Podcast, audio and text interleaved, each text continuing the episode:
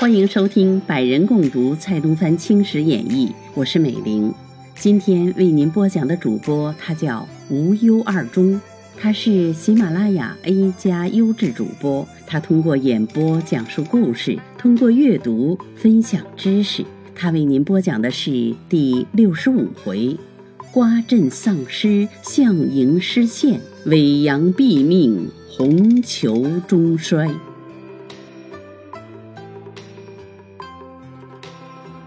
江南大营是钦差大臣向荣管辖，张国良为辅。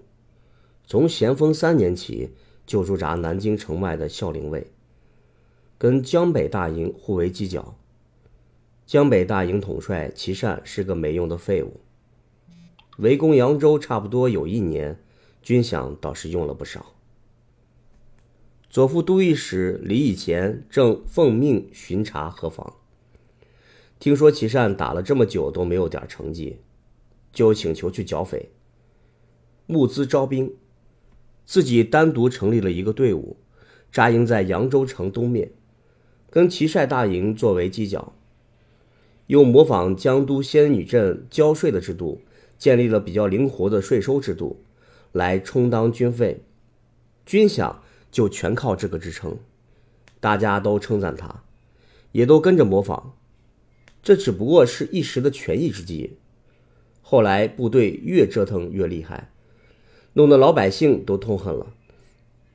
琦善自然也跟着有样学样，不用多说。士兵们有了钱有粮了，正打算一举消灭敌人，朝廷又下令让琦善尽快破城，消灭全部敌人，免得夜长梦多，节外生枝。正赶上侯秀全派丞相赖汉英支援扬州，被副副都统萨炳阿等人打败。琦善打了回胜仗，就开始得意忘形了。哪知道赖汉英竟然赶赴瓜州，杀退了参将冯景尼、施长彪和严大使张徐国。扬州的长毛得知瓜州的道路通了，立刻率领全部队伍冲出扬州，会合赖汉英，占据了瓜州。琦善只是得了一个空城，清政府因为琦善办事不力，就免职留任了。冯景尼被正法了，施长标则被打发到犄角旮旯的地了。琦善也是开始惊慌失措了，急忙让总兵瞿腾龙进剿瓜州。瞿腾龙阵亡了，警报传到扬州，把琦善给急出病来，没几个月就死掉了。托明阿的能耐。江宁将军托明奉命替代琦善的职务。托明阿的能耐跟琦善也差不多，难兄难弟。除了浦口一战稍微有过胜仗，还是多亏向荣派兵夹击，这才打胜。再以后就忧兵自重，一点贡献都没有了。所以江北大营远远比不上江南大营的威望。向荣、张国良虽然有些才干，也想誓死收复南京。但终究因为南京城太坚固，洪、杨又将其作为根据地，将全部的精锐固守，因而虽然围了两三年，但敌人仍负隅顽抗，还派人四处骚扰，牵动官兵。向荣又不能坐视不管，只好分兵救援。就这样打了好几年都没有成效。赶上上海一带土匪四起，占领了县城，跟长毛勾结。江苏巡抚杰尔杭阿率领总兵虎松林、参将富安、守备向奎等人水陆进攻，足足攻了好几个月，这才由江宁知府刘存厚挖好地道、埋好地雷，轰塌二十多米城墙，收复了上海。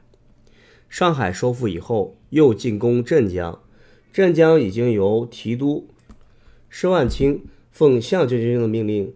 率领一万多兵攻打了几个月，吉巡抚率领八九千士兵到了镇江城下，跟于提督分营对立，仍然采用老办法，挖地道放火，轰掉了一小段城墙。正打算带兵攻城，没想到城里的长毛早就料到这手了，已经派人偷偷出来，绕到吉营背后，一声大吼攻了进来。幸亏吉营纪律执行的不错，一时之间没有溃败。当下带领人返回去迎敌，经过一场激烈的战斗，终于将长毛杀退。回望城头，轰陷的城墙已经被长毛用土塞塞上了。知道进攻不进去，只好撤退，白白浪费了掘地埋窖的功夫。就这么一蹉跎，又是一年。镇江的长毛跟瓜州的长毛不但盘踞如故，而且双方联络更加嚣张了。金郊两山虽然有总兵周世法、陈国泰两部率领军舰停泊，但就是坐视不管，任凭长毛自由来往。长毛早就开始藐视他们了，一面把两处勾结在一起，暗地里偷袭扬州。一面派人报告南京，请求发兵接应。扬州知府世坤安坐在城里，一直以为瓜州、镇江都已经被围困，长毛就算真长了毛，也不能飞出来。他不知道长毛不是白叫的。突然听到城外喊杀连天，他急忙上城查看，已经到处都是红帽子了，急忙调派人手，来的没几个，只有参将。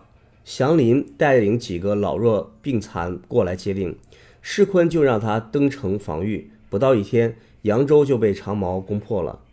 祥林巷战了很久，力竭身亡。世太守也算是战死的，虽然没什么才能，但毕竟忠于朝廷。托明阿听说了这个消息，就派了几个将官过来支援扬州。扬州城已经在这之前被攻陷了，援军高闹城下。都还没来得及喘口气，长毛就从城里冲出来，气势汹汹地杀过来，一阵乱扫，把援军扫得一个不留。过了几天，皇上的命令来了，托明阿、陈金寿、李以贤都被免职了，让都统德兴阿代替。德兴阿的待遇一下子提了这么高，有点受宠若惊，办起事儿来格外卖命。他亲自带着兵赶到了扬州城的西北角，猛扑城头，一当十，十当百。管你长毛多么凶悍，这时候只能抱头鼠窜了。扬州算是又被收复了，镇江、瓜州却仍然没有攻下来。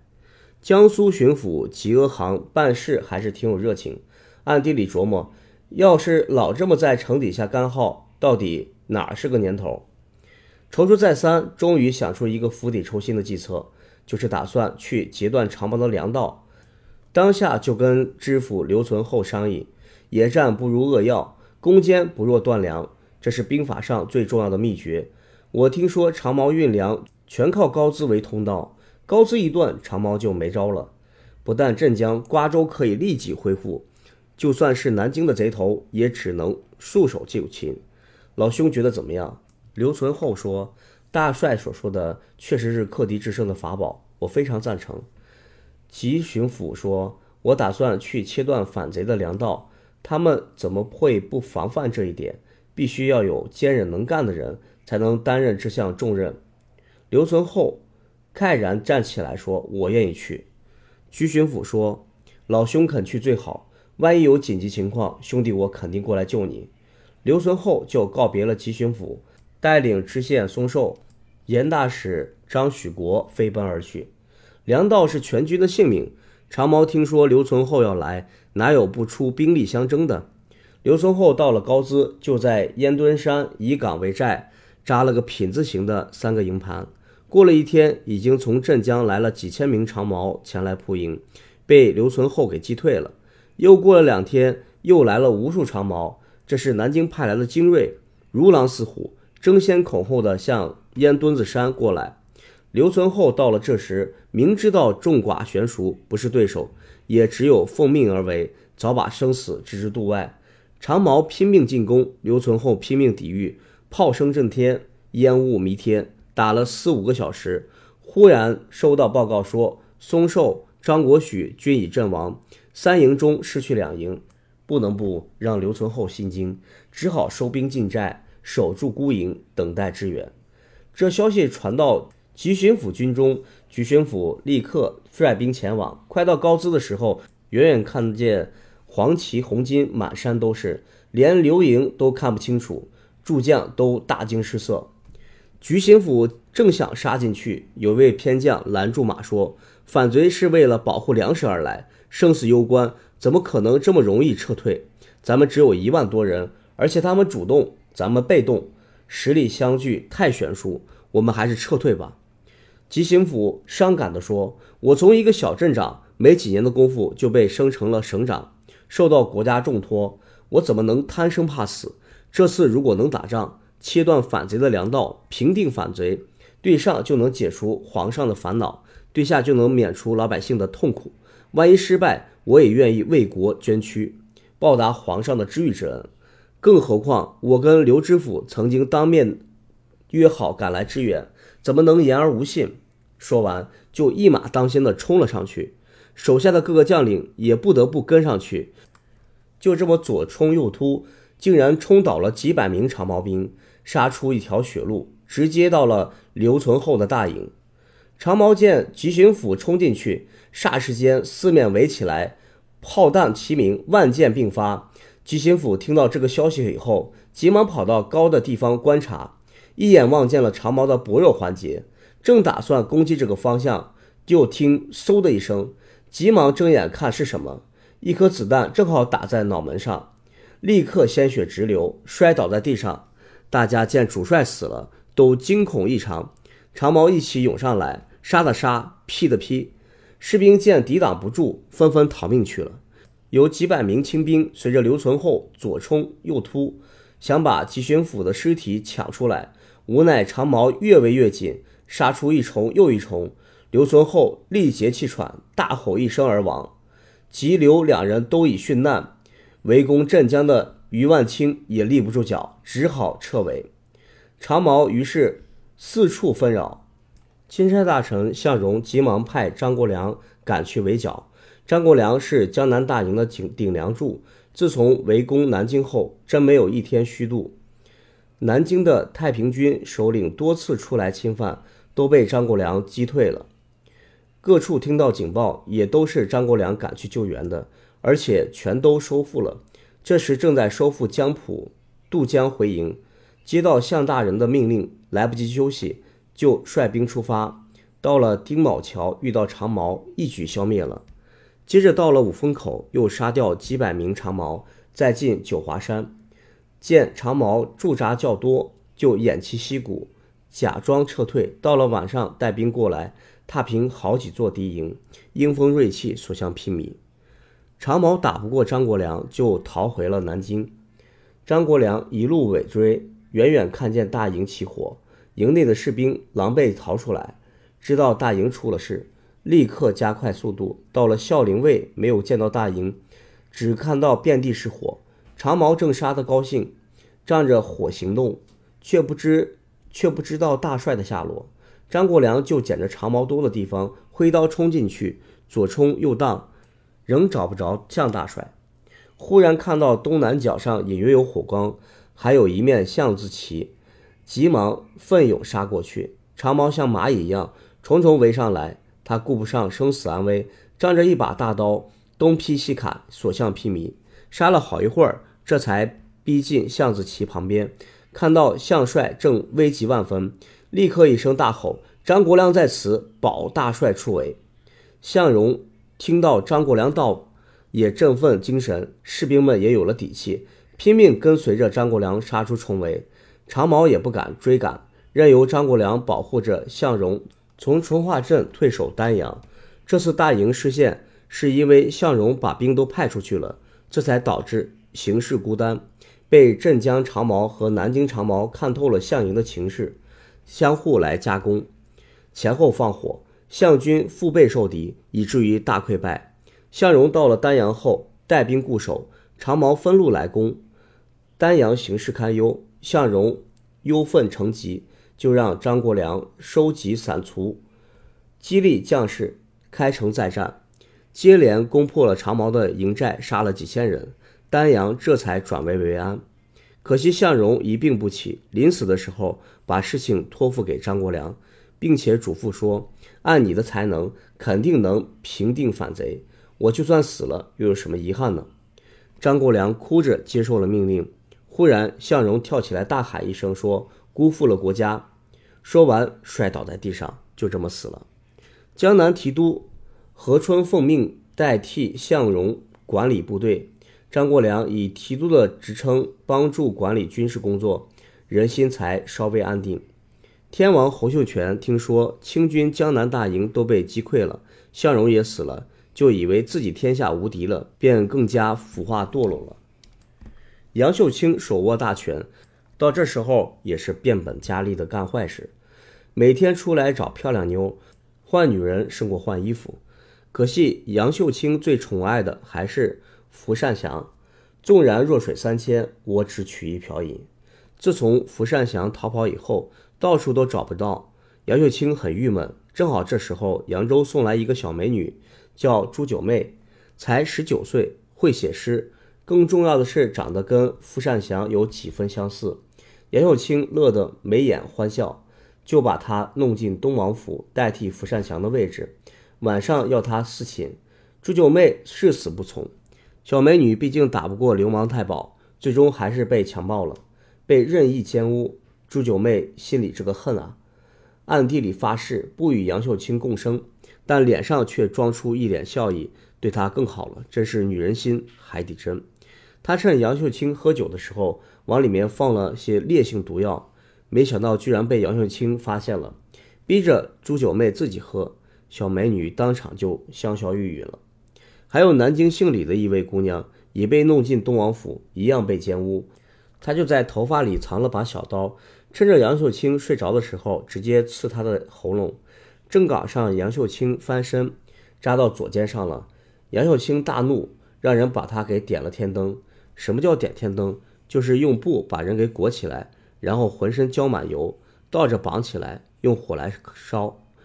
对待女人能够想出这么逼逼的办法，不能不说这个人歹毒起来真是没有上限。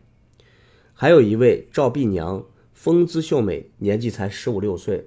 刚开始只是被掳去做针线活的，小女孩心灵手巧，做了两顶帽子送给杨秀清。杨秀清看她长得楚楚动人，就夸奖了几句，没想到就招来了妒忌。有人举报她里面用的是破布做的，打开一看，果然是这样。杨秀清就让人严刑拷打，问她是谁指使的。小女孩一口咬定是自己，于是就下令把她也点天灯。这时赵碧娘已经晕过去了。被扔在树底下，到了半夜才醒过来，醒过来就上吊了。杨秀清的怒火没地儿发泄，就把看守的人和几十个知情人给杀了，这是令人发指。杨秀清一想，这帮民间来的女人都是靠不住，只有天妹洪宣娇一向跟他明修栈道，暗度陈仓，干脆直接娶过来好了。恰好赶上杨秀清的老婆死了，正好腾出位置。杨秀清就把天妹娶过来当了续弦，天妹也挺愿意。这天是个伏天，杨秀清就让人专门弄了个大凉床，非常精巧，四面是玻璃，中间灌上水，养了一百多条金鱼，水里还有水藻，和风细细。杨秀清和洪玄娇这对淫夫淫妇就在这里裸体交欢，欢愉闲夜短，寂寞恨更长。杨秀清本来有许多小老婆，自从洪宣娇来了以后，都成了有夫的俏寡妇了，长夜绵绵，寂寞难耐。恰好有东府承宣陈宗阳长得一表人才，迷死万千少女，俘获无数情痴，把这帮女人迷得神魂颠倒，春情荡漾，全都风骚的过来，让陈宣阳来替杨秀清。陈宣阳也不是铁打的，见了美女也心动。久而久之就出事了，杨秀清头上有点绿油油了，哪肯吃这个亏，立马下令把陈宗阳给宰了。陈宗阳是韦昌辉的小舅子，韦昌辉这时正在江西，听出了这个消息，怀恨在心。这个时候，杨秀清罪大恶极，恶贯满盈。洪秀全早就对他有意见了，于是就暗地里下了命令，把韦昌辉给召回南京。韦昌辉带人回来。杨秀清不让他进城，韦昌辉再三请求，愿意把部队留在城外，只带几十个人进来。杨秀清这才答应。韦昌辉去见了洪秀全，洪秀全假装生气地说：“现在天国的军权都属于归东王掌管，你又不是不知道，东王不让你回来，你怎么就擅自回来了？你快去东王府谢罪吧。东王如果肯原谅你，你也应尽快返回驻地。”说完就偷偷抹眼泪。韦昌辉瞅见，知道洪秀全的日子也不好过，只是不方便明确告诉他，于是就去东王府恳求拜见。杨秀清把他请了进去，韦昌辉就说要去替他求天王让位。杨秀清说：“说要说这事，确实应该由你来干。我想八月份生日的时候当皇帝，你知道吗？”韦昌辉说：“四哥功高望重，无人能比，早就该当皇帝了。只是我一直在外面跟青妖拼命，还没还没来得及申请，接着就跪下喊万岁，又让跟来的人一块喊。”杨秀清大喜，急忙摆宴请客。韦昌辉和其他的人全部喝酒庆祝。韦昌辉刚进来的时候还一直巴结，等到杨秀清喝醉了，就站起来说：“天王有令，杨秀清大逆不道，立刻砍头。”杨秀清还想躲闪，被韦昌辉的手下一起涌上来，把他砍死了。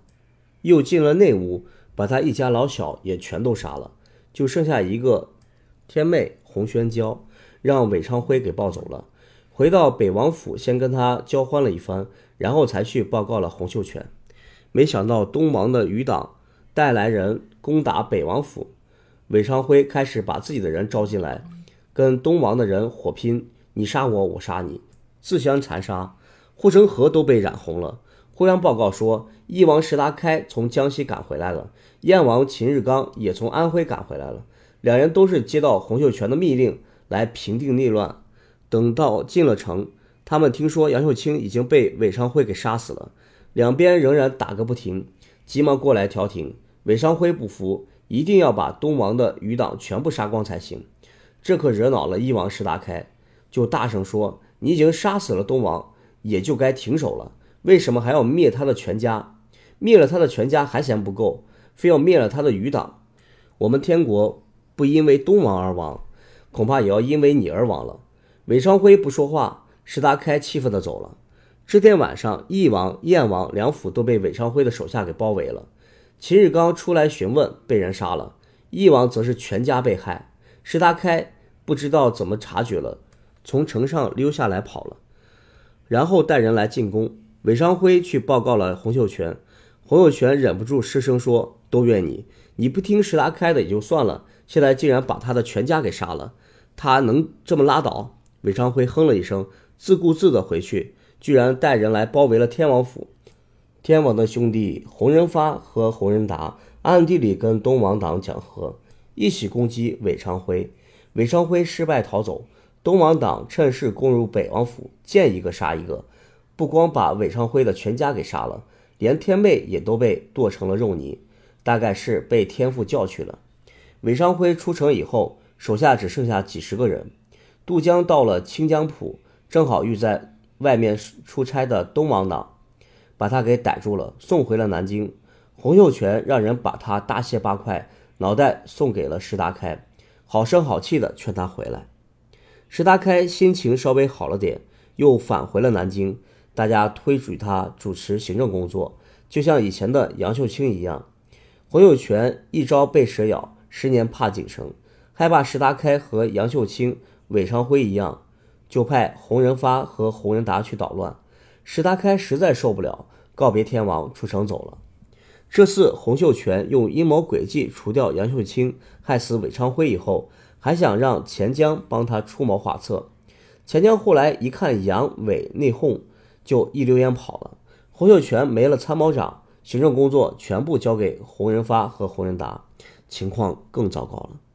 这时，曾国藩在江西得到两湖援军，攻克南康。曾国华也收复了瑞州。李元度、刘虞纯诸将又攻下了宜黄、崇仁、新府等县。江西的军事逐渐有起色。等到关文攻克汉阳城，杀死长毛军的中丞中丞相刘指挥；胡林翼攻下武昌城，生擒长毛检点、古文等。